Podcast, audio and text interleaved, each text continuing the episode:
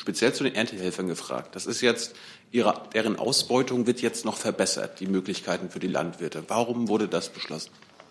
Erstens ist das noch nicht beschlossen. Zweitens bezieht sich das, weil Sie sagten, ähm, Arbeitszeit auf die Verordnungsermächtigung, die der Bundesrat, äh, die der Bundestag derzeit berät. Äh, und wie diese dann ausgestaltet ist und für, für wen diese Ausnahmen dann tatsächlich äh, gelten werden, da müssten Sie sich noch einen Moment gedulden. Das ist noch nicht beschlossen. Liebe Kolleginnen, meine Damen und Herren, herzlich willkommen in der Bundespressekonferenz. Ich begrüße unsere Gäste heute, Regierungssprecher Steffen Seibert und Sprecherinnen und Sprecher von Ministerien. Wir haben aus gegebenen Anlass diesen Kreis äh, verkleinert. Ministerien, die nicht da sind, werden versuchen, aufkommende Fragen schriftlich zu beantworten. Ähm, wir haben darüber die Mitglieder ja auch in einer Mail heute Vormittag informiert. Unsere Mitglieder, das sind die Hauptstadtjournalistinnen und Hauptstadtjournalisten, die über Bundespolitik berichten. Fragerecht hier in der Bundespressekonferenz, zu der wir mehrfach wöchentlich einladen, haben auch die Mitglieder des Vereins der Auslandspresse. Wir haben auch ein Tool eingerichtet, über das man online fragen kann. Ich gebe aber offen zu, dieses Tool ist ein bisschen schwierig, a, zu handeln und b, auch in seiner Reichweite ähm, einigermaßen begrenzt. Also wir versuchen das zu bündeln. Ähm, es ist nicht ganz einfach, da den Überblick zu behalten. Hey, liebe UnterstützerInnen, hier ist Thilo. Es gibt was Neues. Wir haben eine neue Bankverbindung. Wie ihr wisst, gibt es Junge Naiv ja nur dank eurer finanziellen Unterstützung. Wir sind nicht kommerziell, wir machen keine Werbung. Wenn ihr uns also per Überweisung, entweder einmalig oder jeden Monat per Dauerauftrag Geld zukommen lasst, ist es super wichtig, dass ihr ab sofort unsere neuen Kontodaten nutzt. Diese findet ihr in der Beschreibung. In Sachen PayPal hat sich nichts geändert. Also, danke vorab und jetzt geht's weiter. Ich begrüße auch ähm, Bernadette Zwiener und Daniel Meixner, die uns als Gebärdendolmetscher, als Gebärdendolmetscherin zur Verfügung gestellt werden vom Fernsehsender Phoenix. Auch dafür herzlichen Dank. Und wenn ich Herrn Seibert gerade richtig verstanden habe, hat er neue Termine der Kanzlerin. Ja, einen Termin habe ich Ihnen noch nachzureichen. Guten Tag erstmal. Es halt unheimlich. Oder finde ich das nur? Es halt. Ne? Es halt, Gut. das könnte an der neuen Box liegen. Heute neu mit Echo. Also ich ähm, mache trotzdem mal weiter und Sie basteln an der Box. Äh, ich hatte Ihnen ja am Freitag schon mitgeteilt, dass Saudi-Arabien in diesem Jahr G20-Vorsitz äh, beabsichtigt, im Rahmen dieser Präsidentschaft einen außerordentlichen G20-Gipfel zum Thema Corona Covid-19 in Form einer Videokonferenz zu veranstalten. Das findet nun auch statt, und zwar morgen, Donnerstag, 26. März, von 13 bis 14.30 Uhr eben in Form einer Videokonferenz. Und das äh, einzige Thema ist die Pandemie, die Auswirkungen, die sie äh, in allen G20-Ländern auf die Menschen und die Wirtschaft hat. Dazu ist ein Austausch und eine koordinierte Antwort der G20 geplant. Die Bundeskanzlerin wird ebenso zugeschaltet. Und äh, ja, äh, es ist absolut richtig angesichts der enormen globalen Auswirkungen, ähm, dass die G20 sich auch wirklich dazu international abstimmen wollen. In diesem Sinne hatten sich ja auch die G7-Staats- und Regierungschefs in der vergangenen Woche schon verständigt. Herr Blank dazu. Ja, Herr Seibert, könnten Sie bitte konkret sagen, was sich die Kanzlerin von dem Treffen erwartet? Wird es da konkrete Beschlüsse geben? Und ähm, wie planen Sie anschließend die Information der Öffentlichkeit? Das, die zweite Frage, darüber werden wir Sie rechtzeitig informieren. Ich kann es Ihnen jetzt noch nicht sagen. Äh, die G20 ist das zentrale Forum internationaler wirtschaftlicher Zusammenarbeit und eben auch gerade zur Koordinierung und zur Bewältigung globaler Krisen. Das ist auch die Geschichte, die Entstehungsgeschichte der G20. Das wissen Sie, dass die Staats- und Regierungschefs sich in diesem Format eben treffen seit äh, der Finanz- und Wirtschaftskrise äh, in dem Versuch, gemeinsame Antworten zu finden. Ähm, die G20 haben äh, in den vergangenen Jahren schon äh, sehr intensiv an dem Thema Weltgesundheitsinstitutionen, Weltgesundheitsstrukturen gearbeitet. Das war insbesondere auch ein Thema, ähm, das Deutschland in unserer G20-Präsidentschaft 2017 sehr stark in den Vordergrund geschoben hat. Es ist auch weitergetrieben worden, also die bessere Vorbereitung auf Pandemien. Darauf kann man jetzt aufsetzen. Mehr kann ich Ihnen heute vor, dem, äh, vor dieser Videokonferenz noch nicht sagen. Die zweite Frage, wenn ich anschließen darf, kurz äh, verbindet sich mit dem Gesundheitszustand der Kanzlerin. Gab es schon einen zweiten Test? Und können Sie vielleicht sagen, wie lange die Kanzlerin in häuslicher Quarantäne bleiben muss? Also, äh, der Kanzlerin geht es gut. Sie führt die Dienstgeschäfte, wie wir das gesagt haben, von zu Hause aus. Sie ist in ständigem, engen Kontakt mit allen Kabinettsmitgliedern, mit ihren Mitarbeitern und Mitarbeiterinnen. Sie führt auch wichtige internationale Gespräche ähm, von zu Hause aus. Äh, und insofern bleibt es bei dem, was wir gesagt haben. Es wird eine Reihe von Tests geben. Wenn es Neuigkeiten gibt, informieren wir Sie. Bei allem äh, ist jetzt und bleibt wichtig die Empfehlung der Ärzte und die Empfehlungen des Robert Koch Instituts. Herr Delf dazu? Herr Seibert, auch noch mal äh, zu dem Test. Äh, hat die Kanzlerin jetzt einen zweiten Test schon gemacht? Äh, Wenn es Neuigkeiten gibt, halten wir Sie auf dem Laufenden. Okay. Äh, und zweite Frage noch mal zu dem G20. Ähm, mit welcher ähm, Forderung oder mit welcher Position geht denn die Kanzlerin morgen in diese Gespräche? Also was ist Ihr Ziel in diesen Gesprächen mit den anderen G20-Mitgliedern? Ja, ich habe schon gesagt, ich möchte jetzt nicht äh, einen ganzen G20-Videokonferenz vorwegnehmen.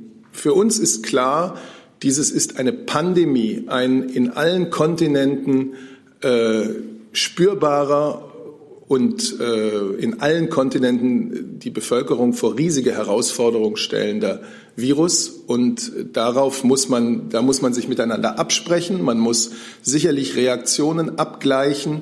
Man muss äh,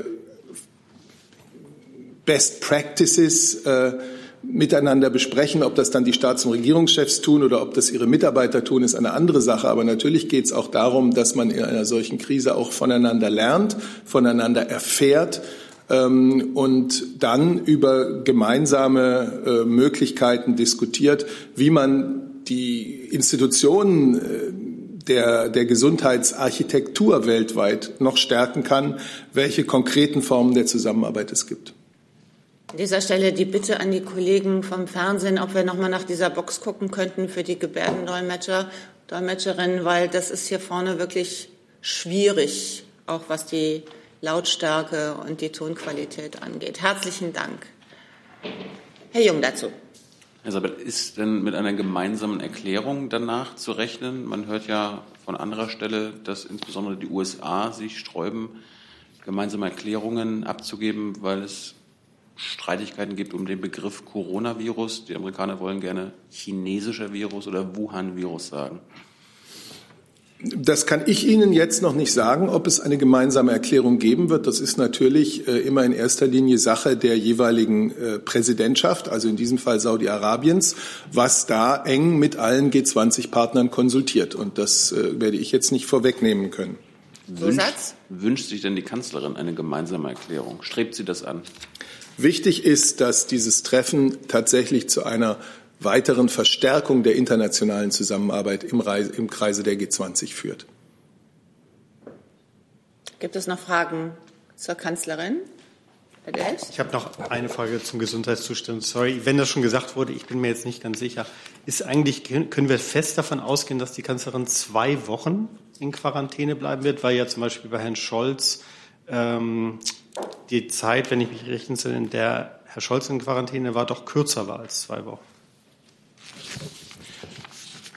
Ich kann Ihnen nur wiederholen, was wir gesagt haben. Die Bundeskanzlerin hat sich vorsorglich in häusliche Quarantäne begeben. Sie führt von dort ihre Dienstgeschäfte äh, uneingeschränkt weiter. Sie hat eine Kabinettssitzung geleitet. Sie nimmt an den nationalen wie internationalen Gesprächen teil, äh, ist im ständigen Kontakt mit all ihren Mitarbeitern. Und für alles Weitere äh, sind entscheidend äh, die Hinweise der Ärzte und des Robert Koch Instituts. Vielleicht mag das BMG noch mal die Kriterien erklären, nach denen getestet wird oder nicht. Ähm, kann ich, kann ich gerne machen. Also im Grunde genommen ist die Entscheidung, ob eine Testung vorgenommen wird, eine Entscheidung des Arztes. Das Robert-Koch-Institut hat hierfür ähm, Handlungsempfehlungen erstellt. Dieses Floßschema wird ähm, fortwährend an den aktuellen Stand ähm, der Lage und an den aktuellen Wissensstand angepasst. Und ähm, ja, das ist eigentlich das, was ich dazu sagen kann. Dann möchte ich vorschlagen, dass wir zum nächsten Thema kommen, zum Thema Schutzausrüstung. Und da ist das Verteidigungsministerium gefragt. Ja, vielen Dank. Schönen guten Tag. Ähm, auch heute Morgen halten sich in einigen Medien immer noch ähm, leicht irreführende Meldungen, missverständliche Meldungen darüber, dass der Bundeswehr Atemschutzmasken abhanden gekommen seien. Ähm, und ähm, wir haben auch noch eine hohe Anzahl an Nachfragen dazu, auch das Finanzministerium. Deswegen möchte ich gerne die Gelegenheit hier nutzen, um den Sachverhalt darzustellen, damit wir uns alle auf die wirklich wichtigen Dinge konzentrieren können und keine Ressourcen verschwenden. Also ich kann Ihnen dazu sagen, dass es sich bei den in Frage stehenden Masken nicht um Masken der Bundeswehr handelt. Es sind keine Masken ähm, abhanden gekommen aus dem Bestand der Bundeswehr und sie wurden durch die Bundeswehr auch nicht bestellt oder beschafft. Ähm, wie ist der Sachverhalt? Ich hatte Ihnen dazu letzte Woche schon äh, versucht anzudeuten, dass sich die Regierung ressortübergreifend geeinigt hat, wie wir ähm, den Bedarf des BMG an Schutzausrüstung decken wollen, nämlich über die großen Beschaffungsämter der Regierung. Das größte ist das Beschaffungsamt der Bundeswehr, das BEIN.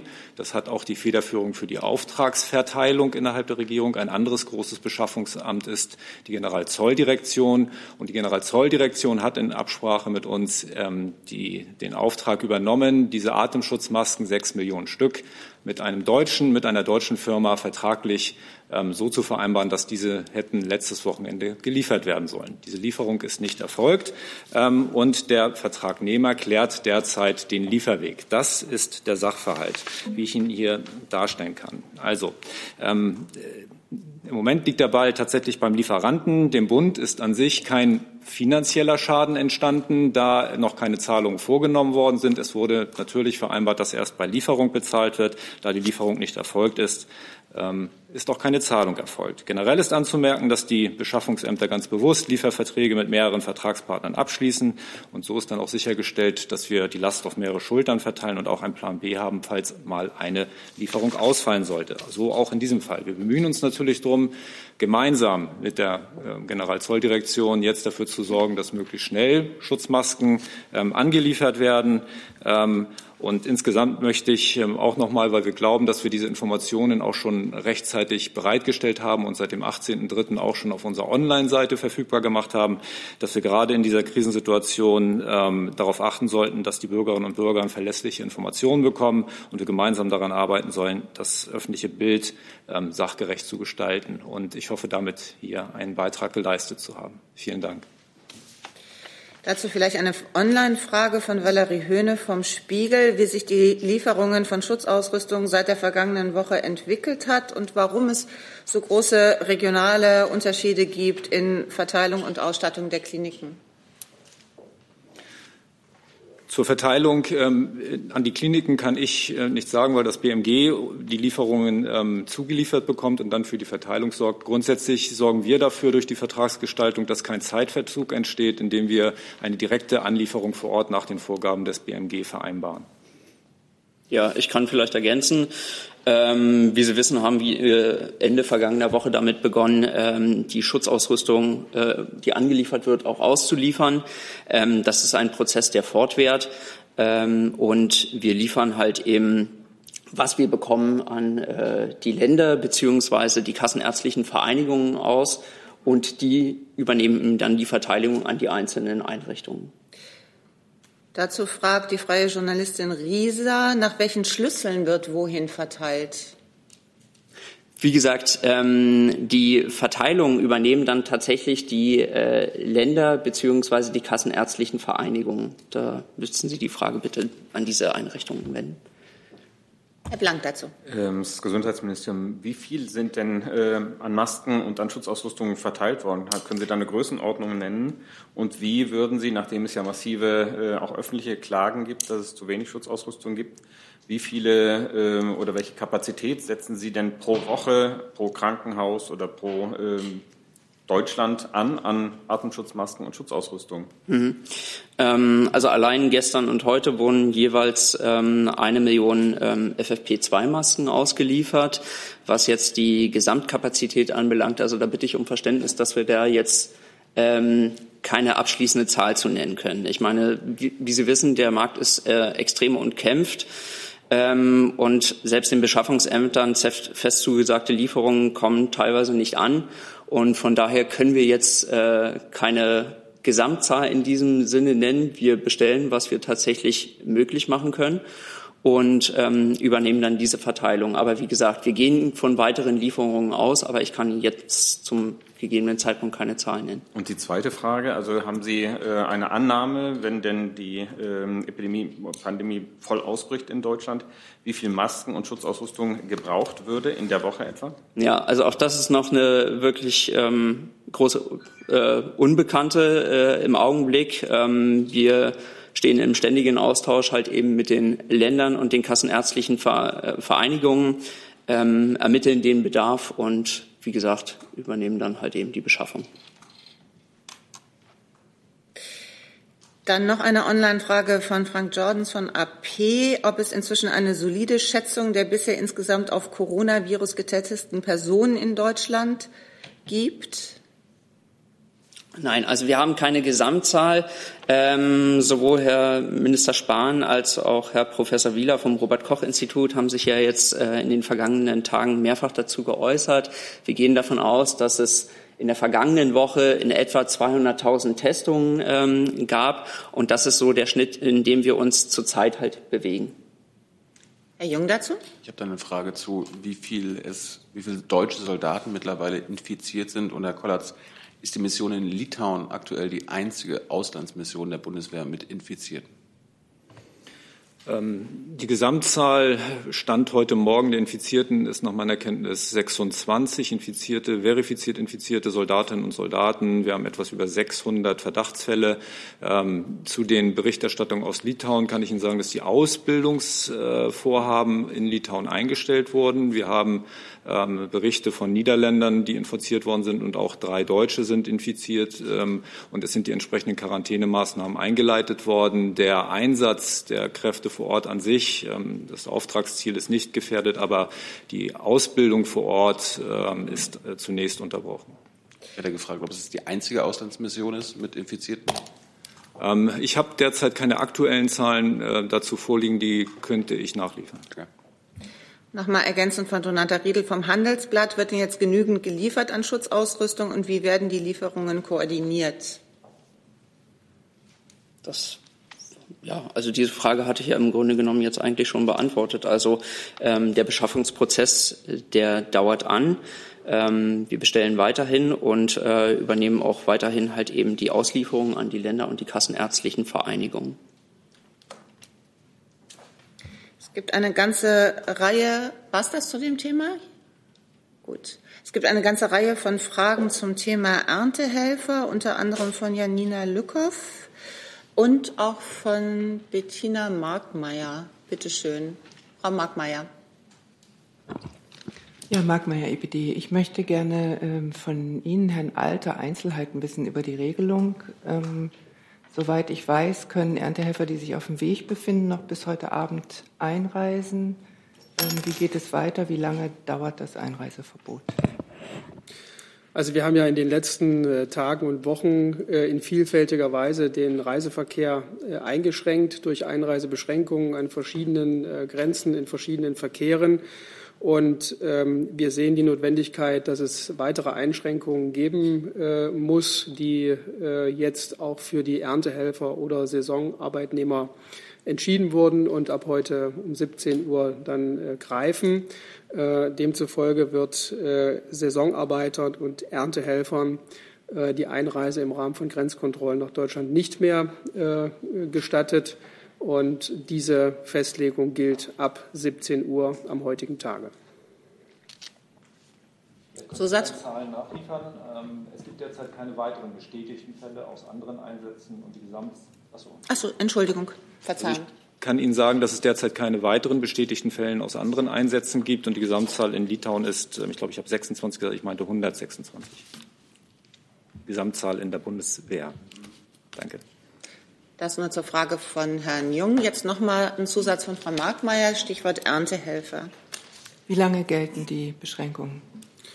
Die Beschränkungen gelten bis auf weiteres. Es orientiert sich sozusagen am Gesamtgeschehen. Wir haben ja Einreisebeschränkungen ähm, erlassen für den äh, Reiseverkehr über Drittstaaten äh, bis auf weiteres. Dann gibt es die vorübergehend eingeführten Grenzkontrollen und äh, diese Beschränkungen reihen sich in dieses Konzept mit ein. Herr Jung dazu? Mir, mir geht es bei der Erntehelfer um die Arbeitsrechte, die jetzt eingeschränkt wurden, ähm, beziehungsweise warum es keine Erschwerniszulage für diese Arbeit aktuell geben wird. Warum wurde das nicht beschlossen? Und stattdessen wurden ja Höchstarbeitszeiten sogar verlängert und Leiharbeit vereinfacht. Also warum wurde jetzt die, warum wurden die Arbeitsrechte beschränkt? Das ist doch ja, also die Frage äh, müssten Sie äh, an das äh, zuständige Ressort richten. Wir sind, äh, die sind ja heute, glaube ich, gar nicht vertreten, aber Sie können die, die Frage schriftlich dahin äh, richten. Äh, ich kann in diesem Zusammenhang nur über das sprechen, was wir jetzt bezogen auf die Einreisebeschränkungen entschieden haben. Das andere betrifft nicht unsere fachliche Federführung. Darf ich vielleicht? Zusatz? Herr Sabat, warum ist das, hat die Kanzlerin dem zugestimmt, dass Arbeitnehmerrechte gerade in diesen Zeiten jetzt äh, beschränkt werden bzw. ausgesetzt werden? Herr Jung, der Kollege hat es ja gesagt, es ist wirklich sinnvoll, sich mit einer solchen spezifischen Frage, die ein Ressort und einen Aspekt betrifft, wenn das Ressort heute nicht vertreten ist, sich bitte an das Ressort zu wenden. Alle Pressestellen äh, arbeiten, arbeiten sogar noch mehr als sonst und sind gerne bereit, Ihre Fragen zu beantworten. Das Arbeitsministerium ist da. Genau, das Arbeitsministerium ist da. Ich kann sagen, was jetzt beispielsweise die Arbeitszeitausweitung anbelangt, da ähm, ist es so, dass derzeit ähm, der Bundestag darüber berät, über eine äh, Verordnungsermächtigung, damit äh, eben in bestimmten Bereichen Arbeitszeiten bundesweit ähm, oder das, damit man abweichen kann vom, äh, vom, vom Arbeitszeitgesetz, wie es derzeit gilt. Ähm, die Verordnung wird danach erarbeitet. Das heißt, da wird dann auch äh, nachgeschaut, für welche Bereiche dies tatsächlich notwendig ist, um beispielsweise die äh, pflegerische, äh, pflegerischen Notwendigkeiten in Krankenhäusern sicherzustellen, um beispielsweise auch die Versorgung sicherzustellen der Bevölkerung. Ähm, da bitte ich einfach, dass Sie die Einzelheiten der Verordnung dann abwarten. Letzter hatte, Zusatz bitte dazu von Ihnen. Speziell zu den Erntehelfern gefragt. Das ist jetzt ihre, deren Ausbeutung wird jetzt noch verbessert, die Möglichkeiten für die Landwirte. Warum wurde das beschlossen? Erstens ist das noch nicht beschlossen. Zweitens bezieht sich das, weil Sie sagten, ähm, Arbeitszeit auf die Verordnungsermächtigung, die der Bundesrat, äh, die der Bundestag derzeit berät. Äh, und wie diese dann ausgestaltet ist und für, für wen diese Ausnahmen dann tatsächlich äh, gelten werden, da müssten Sie sich noch einen Moment gedulden. Das ist noch nicht beschlossen. Herr Blank. Herr Alter, viele Senioren äh, fürchten gerade, dass ihnen die Pflegekräfte abhanden kommen und nicht mehr einreisen können. Auch ähm, Pflegeeinrichtungen gilt das Einreiseverbot auch für Pflegekräfte aus, Ostdeutsch, äh, aus Osteuropa? Also das, worüber ich jetzt gerade gesprochen habe, über diese zusätzlichen Einreisebeschränkungen, gilt für Saisonarbeitnehmer und Erntehelfer. Das heißt nicht, also um das nochmal klarzustellen, für Pflegekräfte. Das wäre mir neu. Also diesen Sachstand habe ich an dieser Stelle jetzt nicht. Nein. Dann Frau Markmeier noch mal bitte. Ja, ich hätte gerne noch den Zeitpunkt der Entscheidung und die Begründung.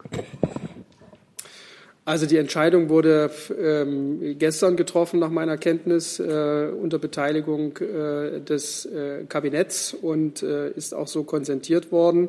Und die Begründung ähm, ist im Grunde genommen analog zu der Begründung auch anderer Einreisebeschränkungen. Es geht ja hier um einen äh, größeren Personenkreis und die Zielrichtung besteht im Moment darin, insbesondere im grenzüberschreitenden Verkehr, die Infektionsgefahren so weit wie möglich äh, zu minimieren, zu reduzieren. Und äh, wenn wir Kenntnis haben von der bevorstehenden Einreise mehrerer hunderttausend Menschen, dann ist das selbstverständlich ein Aspekt, den man da zu berücksichtigen hat. Ergänzen vielleicht dazu die Frage von Birgit Wilker von KNA. Soll Arbeitsverbot für Asylbewerber mit Blick auf Erntehelfer aufgehoben werden? Ich ergänze da an das.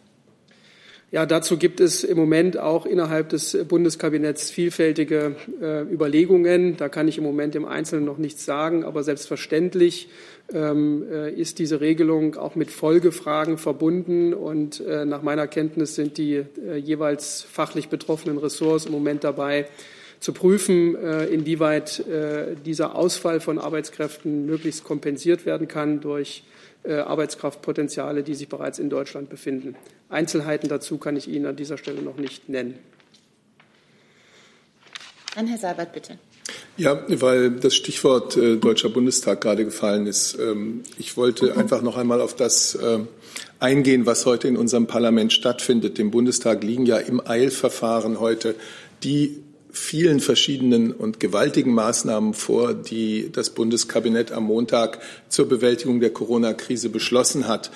Äh, der Bundesfinanzminister und Vizekanzler Olaf Scholz hat in seiner Eingangsrede davon gesprochen, dass das eine aktuelle Krise ohne Vorbild in der Geschichte der Bundesrepublik ist und eine schicksalhafte Herausforderung für die ganze Menschheit. Er hat drei Hauptziele genannt und dabei hat er natürlich für die ganze Bundesregierung gesprochen. Eine gute Gesundheitsversorgung für unsere Bürger, die Sicherung des Lebensunterhalts der Bürger und den Schutz von Arbeitsplätzen und Unternehmen. Und er hat ich glaube, das ist ein ganz wichtiger Satz, gesagt, wir können diese Krise bewältigen, wenn wir solidarisch sind. Ähm, die Bundeskanzlerin, ähm, das hatte der Vizekanzler auch gesagt, die ja aus den bekannten Gründen heute bei der Generaldebatte nicht dabei sein konnte, sonst hätte sie dort das Wort ergriffen, ähm, unterstützt die Worte des Vizekanzlers ausdrücklich und sie dankt auch den Abgeordneten des Deutschen Bundestages in besonderer Weise für das Zusammenstehen in dieser Krise. Und sie schließt sich ausdrücklich auch dem Dank an, den Olaf Scholz in Richtung bestimmter Bevölkerungsgruppen geäußert hat, die jetzt wirklich dafür sorgen, dass unser Land am Laufen gehalten wird. Ärztinnen und Ärzte, Pflegekräfte, die Beschäftigten in den Geschäften, im Verkauf, im Verkehr, Polizisten, Mitarbeiter in den Arbeits- und Gesundheitsämtern. Sie alle machen jetzt wirklich einen ganz großartigen Job. Und ich kann für die Bundesregierung nur sagen, dass wir, die Bundesregierung, das Kanzleramt, alle Mitarbeiter und Mitarbeiterinnen in den Ministerien auch den ganzen Tag daran arbeiten, diese Menschen und alle in diesem Land äh, dabei zu unterstützen, das Land am Laufen zu halten. Dann eröffnen wir mit Herrn Delfs einen neuen Schwerpunkt in Sachen Finanzen. Ja, ich habe eine Frage ans Finanzministerium. Da warten wir eine Sekunde, bis mhm. wir den Platz getauscht haben.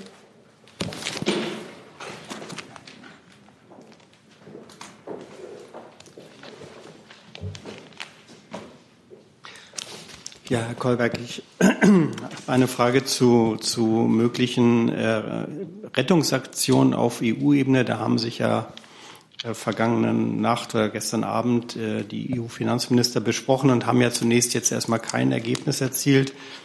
Ähm, können Sie noch mal ganz kurz die Position der Bundesregierung darstellen mit Blick auf äh, mögliche Finanzhilfen? Da ist ja die Rede von diesen äh, ECCLs, glaube ich. Dann gibt es äh, ja auch noch nach wie vor Diskussionen über Corona-Bonds. Ähm, welche Instrumente sind da überhaupt für die Bundesregierung überhaupt verhandelbar?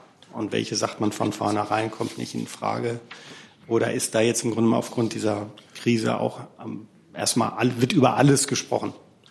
Diese Frage stellt auch Frank Jordans von äh, AP. Sind Corona-Bonds jetzt vom Tisch und wenn ja, warum? Ich könnte vielleicht insgesamt einen kurzen Ausblick auf die, äh, den Europäischen Rat in Form der Videokonferenz morgen geben. Wir kommen dann genau zu diesen Themen.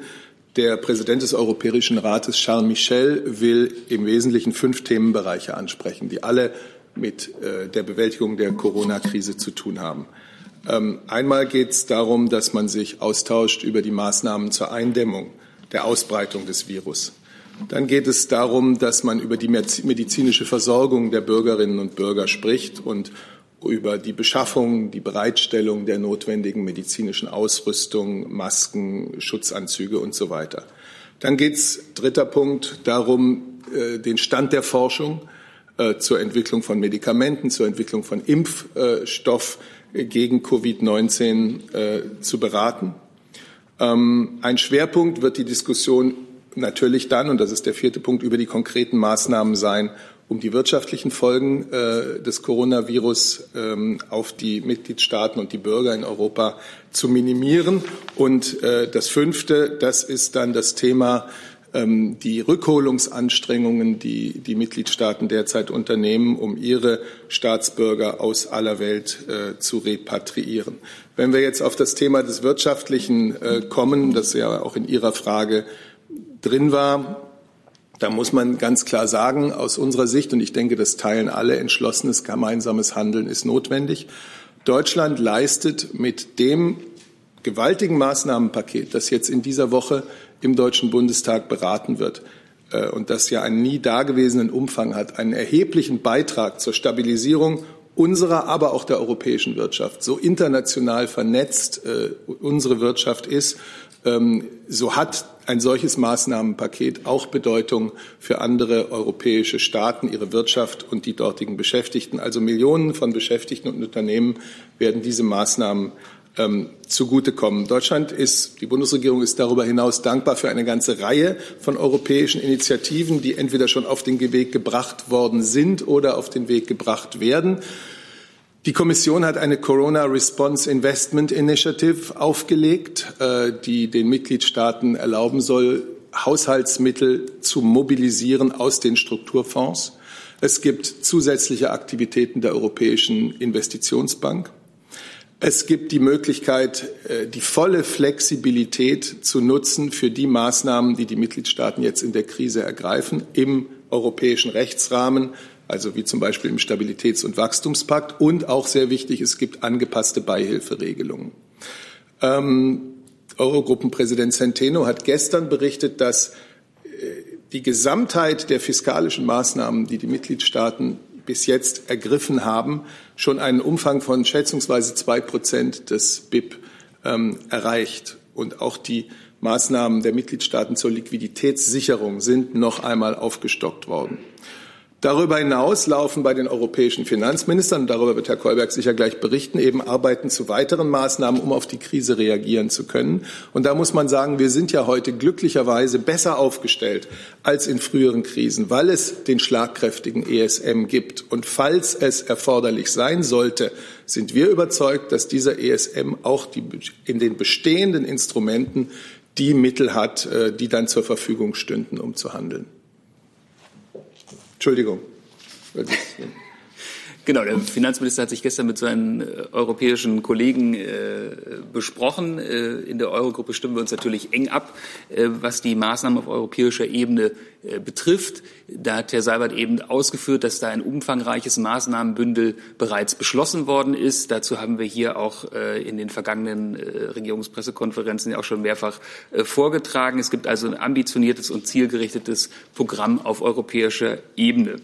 Ähm, dann äh, haben die Mitgliedstaaten äh, ambitionierte Programme geschnürt. Äh, der Eurogruppenpräsident hat gestern ja auch noch mal den Umfang erläutert, wie Herr Seibert eben ausgeführt hat. Und ähm, zu diesen Maßnahmen wurde gestern gesprochen, also zu denen, die schon ergriffen wurden und zu denen, äh, die noch ergriffen werden, über die man sich noch äh, austauscht. Äh, dazu gehört äh, unter anderem auch der ESM. Wir haben mit dem ESM ein wirkmächtiges und äh, funktionierendes und erprobtes äh, Instrument das äh, kraftvoll und schnell Unterstützung leisten kann. Im Fokus steht dort äh, das Instrument der vorsorglichen Kreditlinie. Gestern in der Telco mit den Eurogruppen Finanzministern wurden noch keine abschließenden Entscheidungen äh, getroffen. dazu weiter im Gespräch. Noch mal eine Nachfrage? Bitte. Mhm. Jetzt. Dann kann ich es aber so verstehen, also Eurobonds sind jetzt erstmal nicht angedacht oder werden auch nicht diskutiert von deutscher Seite aus. Ich bleibe bei dem, was ich gesagt habe. Wir haben erhebliche Maßnahmen schon ergriffen. Wir sind jetzt im Gespräch, äh, was weiter zu tun ist über das massive äh, Paket, äh, das sowohl auf nationaler Ebene als auch auf EU-Ebene und auch international bereits geschnürt worden ist. Und zu allen weiteren Maßnahmen werden wir berichten, wenn sie beschlossen sind. Frau Odino dazu. Noch eine Frage zum Thema Eurobond. Gestern, Herr Haltmeier hat gesagt, ich rate zu Vorsicht, wenn angeblich neue geniale Konzepte präsentiert werden, die häufig genug Wiedergänge längst verworfen Konzepte sind. Jetzt verstehe ich nicht, warum hält die Bundesregierung den jetzigen Ausnahmezustand schwer genug, um die schwarze Null aufzugeben? Bei den Eurobonds behält sie aber ihre alte Meinung.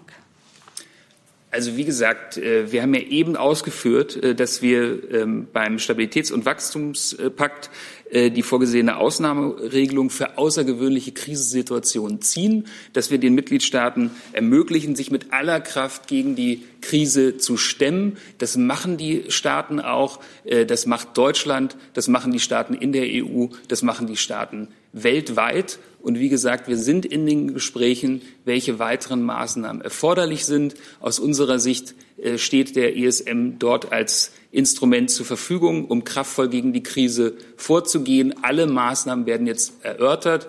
Der Eurogruppenpräsident wird den Staatschefs jetzt äh, vom Stand der Beratungen in der Eurogruppe berichten und dann werden gegebenenfalls weitere Entscheidungen getroffen.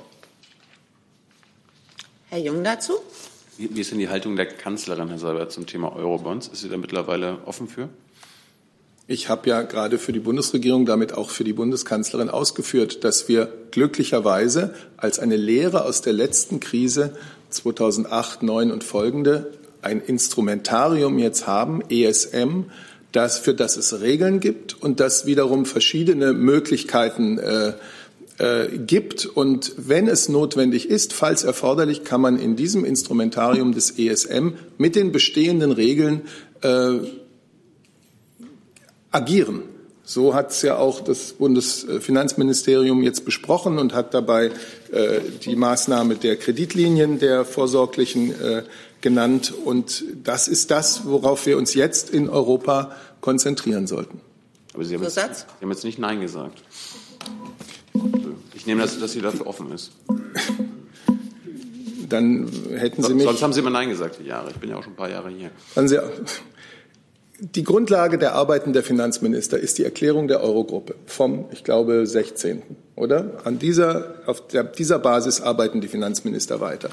Äh, Eurobonds sind nicht ein Teil dieser Erklärung und an der Haltung äh, der Bundesregierung, der Bundeskanzlerin dazu hat sich auch nichts geändert. Es ist auch in Krisenzeiten weiterhin notwendig, Haftung und Kontrolle weiter in einer Hand zu liegen, äh, liegen zu lassen. Es ist aber trotzdem ähm, ganz wichtig, dass man jetzt prüft, gemeinsam und genau das geschieht, wie weit dieses zusätzliche Krisenbewältigungsmittel, das wir uns in Europa geschaffen haben, ähm, verwendet werden könnte, wenn nötig, um entsprechend äh, der Regeln, die da herrschen, äh, zu agieren. Frau Odino noch mal dazu bitte. Ist die ESM die einzige und die wichtigste Instrument vorgesehen? Na gut, wir hatten ja jetzt schon eine ganze Reihe von äh, anderen Instrumenten genannt. Die Investitionsinitiative der Kommission, die Aktivitäten der Europäischen Investitionsbank, äh, die angepassten Beihilferegelungen, die Nutzung der vollen Flexibilität und so weiter. Aber der ESM ist das, was neu ist im Vergleich zu früheren Krisen und was so ausgestattet ist und auch mit einem Regelwerk versehen ist, dass man, wenn man gemeinsam feststellen würde, damit etwas machen zu müssen, man damit etwas machen könnte. Frau Odino, Sie hatten noch eine andere Frage? Ich hatte eine Frage über Thema Corona-Krise. Ja. ja. Moment. Ähm, ja. Moment, Entschuldigung. Entschuldigung, dass ich Sie jetzt ähm, In alle europäischen Länder, die vom Coronavirus betroffen sind, sieht das Verhältnis von Infizierten zu Todesfällen im Vergleich zu Deutschland ganz anders aus. Spanien, Frankreich, Niederlande, UK haben mehr oder weniger die gleiche Anzahl Infizierte, aber die fünffache ungefähr Anzahl des to an Todesfällen. Kann das hm, deutsche Gesundheitssystem alles erklären, das gute deutsche Gesundheitssystem alles erklären, oder ähm, stellt sich die Bundesregierung diese Frage, Wieso dieser große Unterschied? Ähm, berechnet Deutschland die Todesfälle anders? Hat die Bundesregierung eine Koordination zu dieser Statistik mit Europa nicht für dringend erforderlich? Ja, dazu kann ich vielleicht ein bisschen was sagen.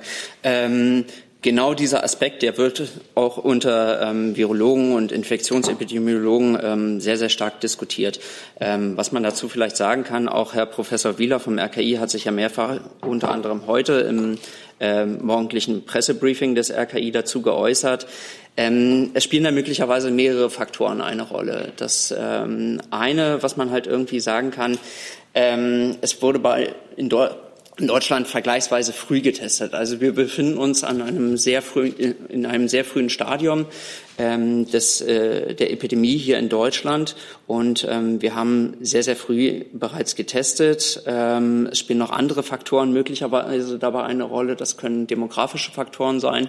Wir haben es ähm, bis, bislang in Deutschland noch mit einer verhältnismäßig jungen Gruppe an Infizierten zu tun. Das heißt, der Median, der liegt äh, äh, glaube ich, derzeit bei 45 Jahren. Ähm, und äh, ja, dadurch konnten halt eben auch sehr, sehr früh durch diese frühe Testung dann halt eben äh, Infizierte entdeckt werden. Aber nochmal, ähm, wir befinden uns am Anfang der Epidemie. Von daher ähm, ist es, glaube ich, echt zu früh, ähm, da jetzt äh, Entwarnung zu geben. Ähm, das, diese Zahlen, die können sich halt eben tatsächlich auch noch ähm, ändern und von daher sind wir mit der Kommunikation äh, da sehr, sehr vorsichtig. Danke. Herr Jung dazu. Können Sie uns mittlerweile sagen, wie viele Tests es insgesamt bisher gab? Ähm, diese Frage kam ja gerade eben, also ähm, dazu hatte ich auch schon was gesagt. Wir haben keine Gesamtzahl der Tests. Hintergrund des Ganzen ist, dass ähm, das Infektionsschutzrecht vorgibt, dass äh, positive Testergebnisse an die Gesundheitsämter beziehungsweise dann wiederum an das RKI zu übermitteln sind. Ähm, für die Gesamtzahl an Tests gibt es jetzt in dem Sinne kein Meldewesen. Wir haben aber natürlich ähm, einzelne Statistiken, beispielsweise bei den kassenärztlichen Vereinigungen. Und ähm, da gehen wir von einer Testzahl in der vergangenen Woche von ungefähr 200.000 Stück aus. Und äh, in diesem Verhältnis bewegen wir uns zurzeit. Also in den Wochen davor lag, ähm, da hat der Herr Professor Wieler ähm, da, da auch mehrfach Zustellungen genommen, lagen die Tests ungefähr bei 160.000 pro Woche. Ich hätte vielleicht die zweite Frage auch gleich anschließen sollen. Wie viele, wie viel Prozent sind denn positiv? Können Sie das sagen? Ähm, das muss ich sagen, kann ich zurzeit ehrlich gesagt nicht sagen. Ähm, das bewegt sich noch in einem verhältnismäßig niedrigen Bereich. Also ähm, Sie sehen ja, wir haben jetzt in Deutschland ähm, offiziell gemeldet circa 33.000 Fälle. Von daher kann man dann halt eben sagen, ähm, die Zahl der tatsächlich positiven äh, Ergebnisse, die bewegt sich noch in einem sehr, sehr niedrigstelligen Bereich. Ja. Nachreichen? Ähm, muss ich gucken, ob wir dazu tatsächlich was haben. Ja. Der Redel vom Handelsblatt fragt nach, wären flächendeckende Tests wie in Südkorea in Deutschland möglich und wird angestrebt, das Testen auszubauen? Also das ähm, Robert Koch Institut, das ähm, hat sich auch heute noch mal zu diesem Aspekt geäußert. Ähm, ich hatte ja auch schon erwähnt, dass die, ähm, dieses Flussschema, also wann ein Test äh, tatsächlich zu erfolgen hat. Diese Empfehlungen, die wurden auch nochmal entsprechend überarbeitet. Also ich kann das vielleicht nochmal ganz kurz ausführen. Ähm, getestet werden nur Menschen, die Symptome zeigen. Ähm, dabei sind folgende Fragen wichtig. Also hatten die Kontakt zu einem bestätigten Fall? Ähm, gehören sie zu einer Risikogruppe? Ähm, gehören sie zum medizinischen Personal? Also äh, für uns natürlich von ganz besonderer Bedeutung ist auch die Aufrechterhaltung des Gesundheitswesens in dieser Frage. Ähm, und äh, sind die Personen schwer erkrankt oder haben sie eine ähm, andere Diagnose? Ähm, das ist halt eben das Kriterium, das das RKI festgelegt hat. Äh, wie gesagt, im Einzelfall entscheidet der Arzt.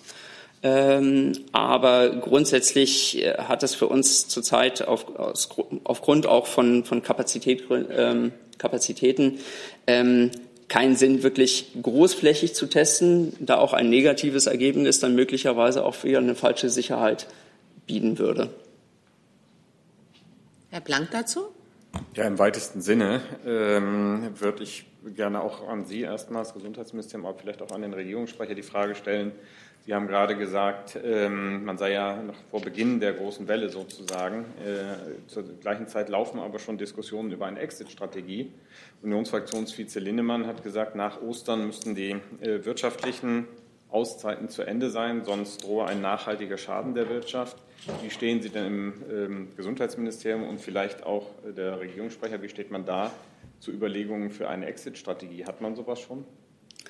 Also zum einen wird ja ähm, eine tägliche Lagebewertung durch das äh, Robert Koch Institut vorgenommen. Ähm, zurzeit erleben wir zwar eine leichte Abflachung der Infektionskurve, das ist aber noch kein Grund, Entwarnung zu geben. Also wir haben nach wie vor mit einer hohen Zahl an Neuinfektionen zu tun und insofern würde ich auch davor warnen, jetzt äh, bereits von einer Exit-Strategie zu sprechen. Ähm, wir befinden uns immer noch am Anfang dieser Epidemie und es, es ist zurzeit noch nicht zu sagen, wie sich das Ganze entwickelt. Und ähm, wie Sie wissen, haben sich halt eben, hat sich das Kabinett auch darauf verständigt, zusammen mit dem Ministerpräsidenten der Länder nach Ostern eine neue Bewertung der Lage vorzunehmen. Aber zurzeit ähm, kann ich Ihnen jetzt noch von keiner Exit-Strategie oder Überlegungen in dieser Richtung da berichten. Ja, ich habe dem nicht viel hinzuzufügen. Ich denke, Verantwortliche in der Politik auf allen Ebenen müssen zurzeit äh, sehr vieles leisten. Sie müssen einerseits alles tun, was sie können, und da haben wir ja sehr, sehr klare Leitlinien zwischen Bund und Ländern beschlossen, um die Ausbreitung des Virus zu verlangsamen. Das ist von enormer Bedeutung für unser ganzes Land. Sie müssen alles tun, was staatlicherseits getan werden kann, um die Auswirkungen des Coronavirus auf das Gesundheitssystem, auf die Wirtschaft und auf jeden einzelnen Bürger in seinem Lebensunterhalt äh, abzufedern, auch auf unseren sozialen Zusammenhalt. Und sie müssen die Versorgung sicherstellen. Sie müssen äh, ja, das sind, äh, ist eine Vielzahl von, Ausga von Aufgaben und natürlich gibt es da kurzfristige und mittelfristige. Äh, also es muss viel geleistet werden gleichzeitig im Moment. Aber das ist das, was jetzt im Vordergrund steht. Vielleicht noch eine Frage an das Wirtschaftsministerium. Ist es tatsächlich so, dass äh, sollten die Maßnahmen bis nach Ostern oder nach Ostern anhalten, dass dann ein nachhaltiger Schaden für die Wirtschaft droht? Ähm, also ich kann nicht nur dem anschließen, was Herr Seibert gerade gesagt hat. Im Moment steht im Vordergrund, dass wir das ähm, Hilfsprogramm, was die Bundesregierung jetzt auf den Weg gebracht hat, umsetzen und gucken, dass wir die, die Unternehmen damit so gut wie möglich durch die Krise bekommen. Und über weitere Punkte sprechen wir, wenn es soweit ist. Wir haben ja schon ausführlich gesprochen zum Thema Schutzausrüstung. Jetzt fragt Stefan Detchen Deutschlandradio nach, wie viele neue Beatmungsgeräte konnten inzwischen durch die Bundesregierung bzw. das Beschaffungsamt gekauft welche, werden. Welche Vereinbarungen gibt es mit deutschen Herstellern, bevorzugt ähm, angesprochen auf eine bevorzugte Belieferung der Bundesregierung? Und wann wird geliefert und wie werden die Geräte dann verteilt? Also, ähm, wir befinden uns nach wie vor in Kontakt mit unterschiedlichen Herstellern. Ähm, und äh, ich kann da jetzt nur ehrlich gesagt ein Beispiel nennen, weil mir liegen jetzt abschließende Zahlen dazu nicht vor.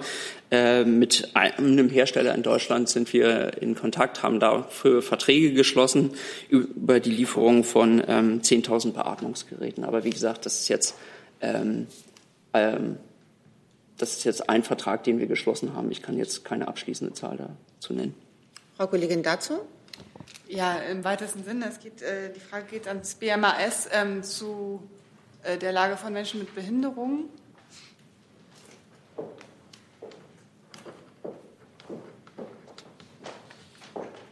Es ist ja so, dass, äh, glaube ich, ähm, also in vielen Bundesländern jetzt die Behindertenwerkstätten äh, geschlossen sind, äh, weil Menschen mit Behinderung zur Risikogruppe gehören, ähm, was für diese Menschen Einnahmeausfälle bedeutet und auch ein Betreuungsproblem hervorruft, weil ja in der Zeit, wo die normalerweise bei der Arbeit sind, jetzt die Einrichtungen, in denen sie leben, auch tagsüber betreuen müssen.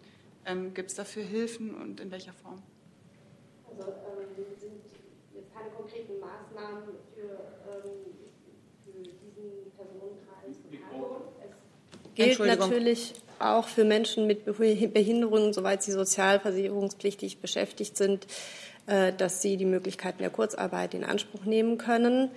Wie gesagt, soweit sie sozialversicherungspflichtig beschäftigt sind.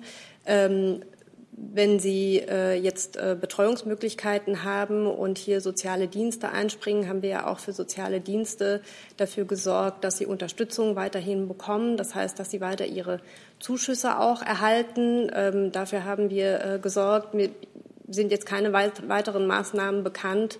Ähm, müsste ich auch noch mal nachfragen und nachhören und im Zweifel nachliefern. Dann Herr Scholper, bitte. Ähm, Entschuldigung. Ja, Herr Alter, eine Frage an Sie, äh, beziehungsweise mehrere Fragen zu einem Komplex, und zwar die Berichterstattung über Corona bei RT Deutsch. Also nach Angaben von dem Bundeskriminalamt und dem Verfassungsschutz steht dieser Sender jetzt unter Beobachtung wegen dieser Sachen, wegen dieser Berichterstattung. Mich würde interessieren, warum wird beobachtet? Auf welcher Rechtsgrundlage wird beobachtet und was könnte denn die Maßnahmen sein, wie es heißt, also wenn die öffentliche Sicherheit unter Gefahr ist durch diese Berichterstattung? Also zunächst mal ganz allgemein ist es so, dass die Sicherheitsbehörden, nicht nur das Bundesamt für Verfassungsschutz, auch alle anderen Sicherheitsbehörden im Moment schauen und monitoren, äh, inwieweit in den bekannten Phänomenbereichen diese derzeitige Situation um Corona äh, instrumentalisiert wird. Äh, da gibt es ganz unterschiedliche ähm, Ausprägungen. Sie nehmen das, entnehmen das ja auch den Medien, dass es äh, verschiedene Kriminalitätsformen gibt, die erscheinen. Und selbstverständlich wird auch äh, geschaut, inwieweit in puncto Information, Desinformation und Ähnliches ähm, äh, bestimmte ähm, Instrumentalisierungen stattfinden. Das von Russland äh, in Deutschland in deutscher Sprache betriebene ähm, Internetfernsehen RT Deutsch ist dem Bundesamt für Verfassungsschutz bekannt.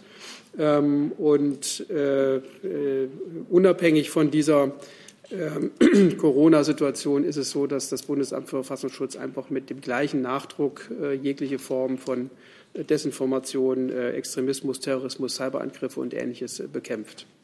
Aber was war denn jetzt der Anlass, das zu machen? Es, ist, es gibt keinen Anlass dazu, sondern es ist eine allgemeine ähm, Aktivität der Sicherheitsbehörden, unabhängig von der aktuellen Situation. Und äh, die letzte Frage. Letzter Zusatz dazu, bitte. Ja, letzter Zusatz dazu. Also äh, es heißt von den Sprechern von diesen Behörden, dass die öffentliche Sicherheit gefährdet werden kann. Und wenn es so ist, dann werden Maßnahmen ergriffen. Mich interessiert, welche Maßnahmen wird der Sender geschlossen oder wird bestraft? Was kann passieren? Das ist ja rein, spekulativ, weil die Maßnahmen, die sich eventuell konkret anschließen, sind davon abhängig, welches konkrete Phänomen man äh, sozusagen jetzt äh, adressieren muss. Ähm, äh, selbstverständlich ist es so, dass äh, durch gezielte Desinformation, durch Falschinformation, losgelöst von Ihrer konkreten Fragestellung, die öffentliche Sicherheit und Ordnung äh, bedroht sein kann, wenn die Menschen einfach mit, gezielt mit falschen Informationen versorgt werden. Ähm, beispielsweise behauptet wird, äh, dass Händewaschen überhaupt nichts hilft und Ähnliches.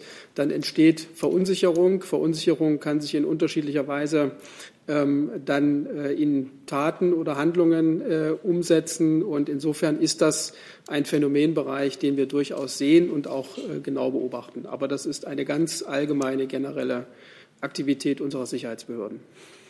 Der nächste Aspekt. Bei der, Entschuldigung, Entschuldigung. pardon. Ähm, ich würde da gerne noch mal ganz kurz äh, den Appell, den die Bundeskanzlerin auch in ihrer TV-Ansprache schon äh, gemacht hat, noch einmal wiederholen. Die Bundesregierung ähm, und verschiedene Behörden bemühen sich wirklich, fachlich fundiert, für jedermann verständlich, seriös die notwendigen Informationen aufzuarbeiten und anzubieten. Ähm, auf allen sozialen Netzwerken, auf den Internetseiten bundesregierung.de, bundesgesundheitsministerium.de, für die Einzelaspekte natürlich auch die anderen Häuser auf äh, der Netz, äh, auf der Seite des äh, Robert Koch Instituts, der Bundeszentrale für gesundheitliche Aufklärung, des Bundesamtes für Bevölkerungsschutz und Katastrophenhilfe. Sie haben als Bürger einen Vielfalt von wirklich seriösen Quellen zur Verfügung und Sie finden auf bundesregierung.de alles Wesentliche gebündelt. Und ich appelliere wirklich, und es gibt Medien, die vorzügliche, seriöse, fachlich fundierte Informationsarbeit machen. Und ich appelliere wirklich daran, äh, sich dort zu informieren und sich nicht in Panik versetzen zu lassen von Verdrehungen, Spekulationen und äh, beunruhigenden ähm, Falschnachrichten, die leider auch im Umlauf sind. Die nächste Frage, der nächste Aspekt, bitte. Jens Thurer, Deutsche Welle. Herr Seibert, an Sie. Äh, nachdem in China die Infektionen ja fast zurückgegangen sind, äh, betätigt sich äh, der chinesische Staat ja massiv auch als, als Helfer, unter anderem auch auf dem Balkan, in Serbien zum Beispiel. Da gibt es Berichte und Befürchtungen von Experten, die sagen, dass nicht nur das chinesische Regime, möglicherweise auch andere die Corona-Krise, die jetzt ja durchaus einen Schwerpunkt in Europa hat, ausnutzen möchte, um hier geopolitisch einfach neue Akzente zu setzen, was sie ja vor Corona auch in anderen Bereichen schon getan haben. Gibt es solche Befürchtungen auch in der Bundesregierung? Also erstens, wenn in China äh, die Ausbreitung des Coronavirus zurückgeht, dann ist das ein Anlass zur Freude. Ich bin nicht äh, Virologe oder Epidemiologe und kann deswegen äh, diese Zahlen auch nicht beurteilen. Ähm, zweitens, äh, Sie sagen, China hilft jetzt einzelnen Staaten. Das stimmt und das ist gut. Ich möchte daran erinnern, dass die Europäische Union in der Frühphase des Ausbruchs äh, des Coronavirus, der ja in China stattfand, äh, ihrerseits Hilfe an China geleistet hat. Und das führt mich zu dem dritten Punkt. Ähm, wir hatten vorhin ja über die geplante G20-Videokonferenz gesprochen, da wird auch China dabei sein. Wir werden diese Pandemie, diese weltweite Herausforderung tatsächlich nicht im, äh, im Modus jeder für sich und abgeschottet von den anderen, sondern nur im Modus einer, einer Zusammenarbeit, einer Koordinierung äh, bewältigen. Und ich denke, das steht im Vordergrund. Herr Dess dazu? Ja, ich habe in dem Zusammenhang mal eine Frage ans Wirtschaftsministerium.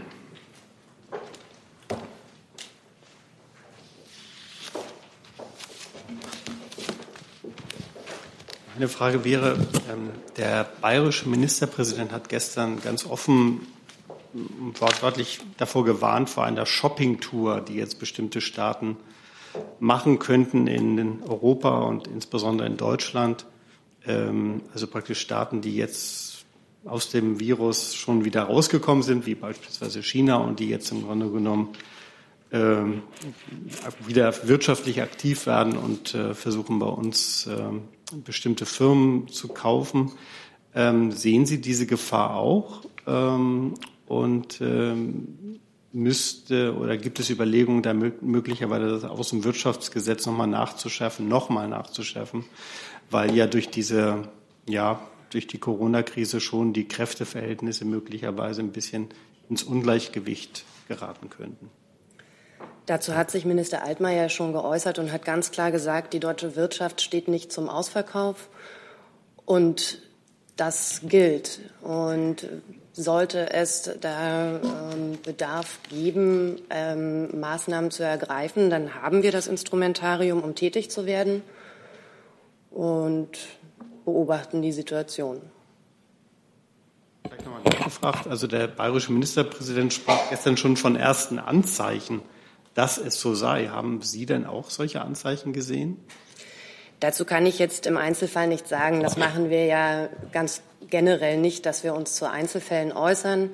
Aber es ist so, wir haben das Instrumentarium, das wir brauchen, um hier gegebenenfalls gegenhalten zu können. Herr Schmidt. Eine Frage ans Justizministerium zum Thema Mieten.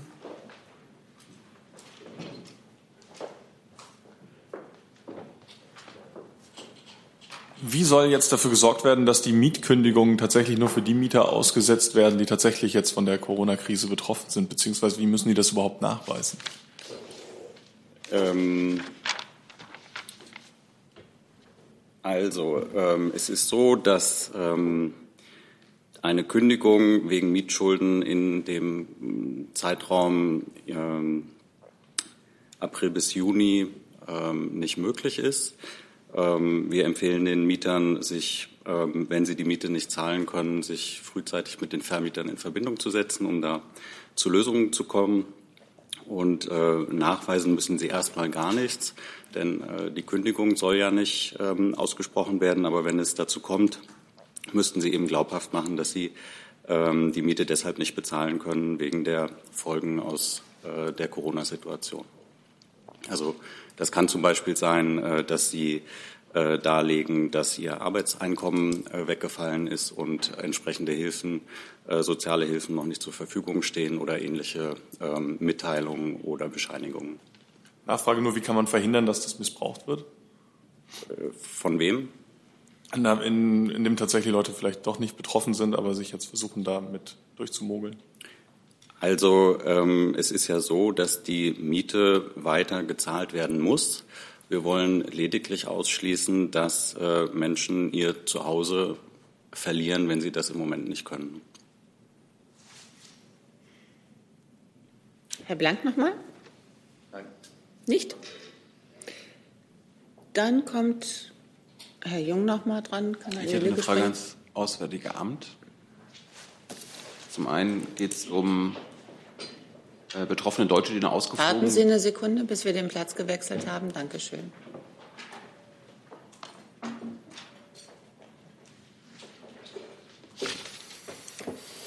Zwei Lernfragen. Es geht einmal um betroffene Deutsche, die noch ausgeflogen werden sollen und die in Ländern sind, wo jetzt Ausgangssperren sind. Die kommen teilweise gar nicht mehr raus aus ihren Hotels, um zum Flughafen zum Beispiel zu gelangen. Was machen Sie dort konkret für diese Menschen? Und zum anderen hat das Weiße Haus gestern Menschen aufgerufen, die in den letzten Wochen in New York waren, äh, sich unverzüglich in Quarantäne zu begeben. Wie viele Deutsche betrifft das? Ja, zu Ihrer zweiten Frage, das müsste ich mal gucken, ob wir da äh, Daten haben vom Generalkonsulat in New York, wie viele Deutsche da äh, derzeit sich gemeldet haben beim Generalkonsulat. Wie immer muss ich hinzufügen, es gibt keine Meldepflicht im Ausland, von daher ist die Zahl, die wir haben, immer äh, eine Schätzung und die genaue Zahl ist uns nicht bekannt. Äh, wie immer gilt natürlich, dass wir alle Deutschen äh, dazu auffordern, sich an die Anweisungen der lokalen Gesundheitsbehörden auch zu halten. Das gilt natürlich dann auch für den Fall New York. Zum Stand der Rückholung ähm, kann ich vielleicht kurz den aktuellen Stand berichten. Wir konnten heute mit eingerechnet über 150.000 Personen nach Deutschland zurückbringen, gemeinsam mit den Reiseveranstaltern. Darunter sind auch 17.000 Personen, die mittlerweile äh, mit über 70 Sondercharterflügen des Auswärtigen Amts äh, zurückgekehrt sind. Wir gehen äh, weiter nach, davon aus, dass sich ca. 200.000 deutsche Reisenden im Ausland, im Ausland befunden haben zu dem Zeitpunkt des Aussprechens der weltweiten Reisewarnung. Sie sehen, wir haben da noch eine Wegstrecke vor uns. Ähm, der Außenminister hat es auch betont. Jetzt kommen natürlich die schwierigeren Fälle. Wir haben uns am Anfang auf die Fälle konzentriert, wo es große äh, Gruppen gab, äh, die man schnell transportieren konnte, auch um Ressourcen freizuschaffen für die Fälle, wo es jetzt noch äh, schwieriger wird. Und in der Tat sind da Länder dabei, wo die Umstände sehr schwierig sind, wo es Beschränkungen gibt der Bewegungsfreiheit, also auch den Weg zum Flughafen, wo teilweise Flugverbindungen gänzlich untersagt sind, also die Flughäfen geschlossen sind. An all diesen Themen sind wir dran. Äh, und bemühen uns, äh, da im direkten Kontakt mit den zuständigen Behörden vor Ort äh, genaue Lösungen zu finden. Das ist teilweise nicht einfach. Sie können sich vorstellen, die Beschränkungen vor Ort sind ja mit gutem Grund erlassen worden, gelten für die lokale Bevölkerung. Da sind Ausnahmen sehr schwierig, aber diese Fälle sehen wir, die nehmen wir sehr ernst, rufen alle auf, die betroffen sind, in Kontakt zu treten, mit den Botschaften vor Ort und auch Geduld mitzubringen. Wie Sie sich vorstellen können, sind das zum Teil sehr viele Leute auf einmal, die versuchen, Kontakt aufzunehmen. Ähm, wir sind da dran, wir haben das im Blick und versuchen da so schnell wie möglich eine Lösung hinzubekommen. Zusatz, Herr Jung? Werden Menschen, die in New York waren, in den letzten zwei Wochen informiert darüber, dass die Amerikaner sagen, dass die in Quarantäne gehen sollen? Naja, grundsätzlich ist es ja so, dass die Deutschen im Ausland sich über die Informationen der lokalen Gesundheitsbehörden äh, sich diese Informationen einholen sollten. Und die lokalen Gesundheitsbehörden sind die, die autoritativ sprechen können für das, was vor Ort gilt. Das können unsere Botschaften nicht tun. Wir bemühen uns natürlich, das, was wir wissen äh, und das, äh, was wir mitteilen können, auch den Deutschen vor Ort äh, zur Verfügung zu stellen. Aber wie gesagt, der Ansprechpartner in erster Linie sind die lokalen Gesundheitsbehörden vor Ort. Die entscheiden, die kommunizieren. Das äh, können wir nicht für die übernehmen. Liebe Hörer, hier sind Thilo und Tyler. Jung und Naiv gibt es ja nur durch eure Unterstützung. Hier gibt es keine Werbung, höchstens für uns selbst. Aber wie ihr uns unterstützen könnt oder sogar Produzenten werdet, erfahrt ihr in der Podcast-Beschreibung. Zum Beispiel per PayPal oder Überweisung. Und jetzt geht's weiter. Dann hat Herr Lange die letzte Frage und das ist eine Nicht-Corona-Frage. Dankeschön. Ich hätte die Frage geht ans Wirtschaftsministerium zur Wasserstoffstrategie. Frau Eichler, äh, wann, wann, kommt die Strategie ins Kabinett, beziehungsweise warum Sekunde, ist sie jetzt? einen ja, Augenblick bitte. Dann ist besser zuzuhören, wenn man sitzt. Danke sehr. Ja, dann, dann wiederhole ich es nochmal. Die Wasserstoffstrategie, ähm, wann kommt sie ins Kabinett, beziehungsweise warum ist sie jetzt schon mehrfach äh, oder die Kabinettsbefassung schon mehrfach verschoben worden? Danke. Mm, danke. Ähm, die Kabinettsbefassung ähm, stand ja bislang noch nie fest. Also es war bislang noch nie auf der Tagesordnung des Kabinetts. Insofern kann man jetzt auch aus meiner Sicht nicht davon sprechen, dass es verschoben wurde. Ähm, wir arbeiten weiter an der Wasserstoffstrategie und sind hier weiter in der Abstimmung mit den Ressorts und äh, wollen die Strategie weiterhin zügig durchs Kabinett bringen und schauen jetzt gerade, wann, wann wir das machen können. Im Moment haben wir natürlich aber auch so ein paar andere Herausforderungen, die zu bewältigen sind. Aber wir verlieren die Wasserstoffstrategie definitiv nicht aus den Augen. Zusatz? Ja, nur an die Ministerien im Off, also das Umweltministerium und das Forschungsministerium, an die würde ich im Grunde genommen die gleiche Frage stellen. Vielleicht können die äh, dazu auch noch was sagen. Das müssten Sie schriftlich machen, weil die sind nicht anwesend. Nee. Nee. Okay. Gut. Dann sage ich Dankeschön für diesen Mittwochmittag.